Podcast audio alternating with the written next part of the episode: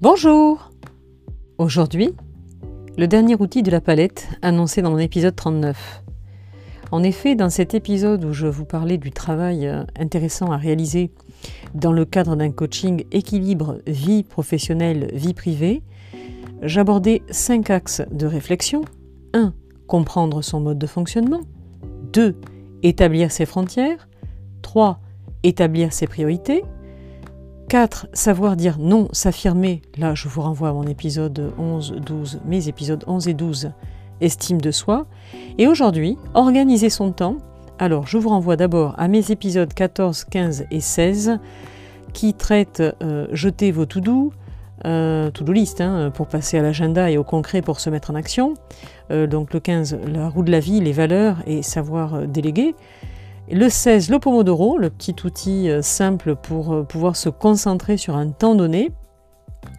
Et aujourd'hui, dernier de la liste, le carré d'Eisenhower.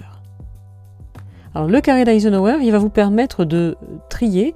Je mettrai le petit croquis euh, sur mon site internet, donc vous aurez le lien, vous pourrez aller voir, c'est tout simple.